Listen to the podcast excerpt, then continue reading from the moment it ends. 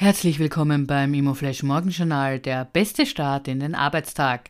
Am Mikrofon begrüßt Sie Elisabeth Fürst. Diese Ausgabe widmet Ihnen Building Times, das Magazin für Gebäudetechnik, integrierte Planung und nachhaltiges Bauen. Heute ist Donnerstag, der 2. Februar und das sind die Schlagzeilen.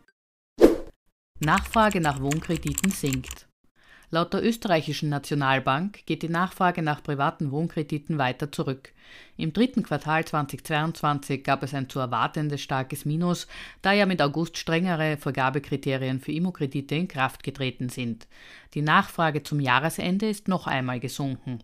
Dieser Trend dürfte sich abgeschwächt im ersten Quartal fortsetzen. Die Kreditnachfrage der Unternehmen war aber nach einer längeren Wachstumsphase im vierten Quartal 2022 unverändert. CAIMO erwartet negatives Ergebnis.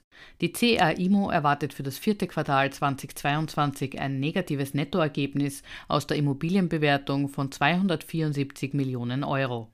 Grund dafür seien die veränderten Marktbedingungen.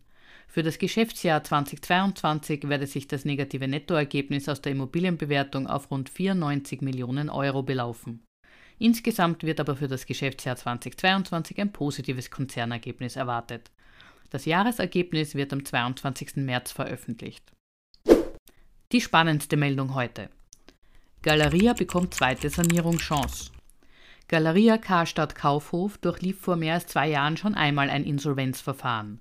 Damals waren 40 von 172 Filialen geschlossen worden. Das Amtsgericht im deutschen Essen hat nun gestern beim aktuellen Insolvenzverfahren grünes Licht für das Verfahren in Eigenverwaltung gegeben. Der Sanierungsplan war fristgerecht bei Gericht eingereicht worden. Der Gläubigerausschuss hatte zuvor einstimmig für die Fortsetzung der Eigenverwaltung gestimmt. Damit kann die Geschäftsführung mit dem Generalbevollmächtigten Arndt Geiwitz die Restrukturierung des Unternehmens fortsetzen. Zum Sachwalter wurde Franz Kebekus bestellt. Das Sanierungskonzept sieht vor, das Sortiment der Standorte stärker auf die regionalen Bedürfnisse mit Bekleidung, Beauty, Home und Gastronomie zuzuschneiden. Wie viele Filialen dabei generell übrig bleiben bzw. geschlossen werden, ist noch offen. Die Gewerkschaft Verdi forderte Galeria-Eigentümer Signer bzw. René Benko auf, in das Unternehmen zu investieren. Das waren die wichtigsten Informationen zum Tagesbeginn. Mehr dazu und was die Branche heute sonst noch bewegen wird, erfahren Sie wie gewohnt ab 14 Uhr auf www.imoflash.at.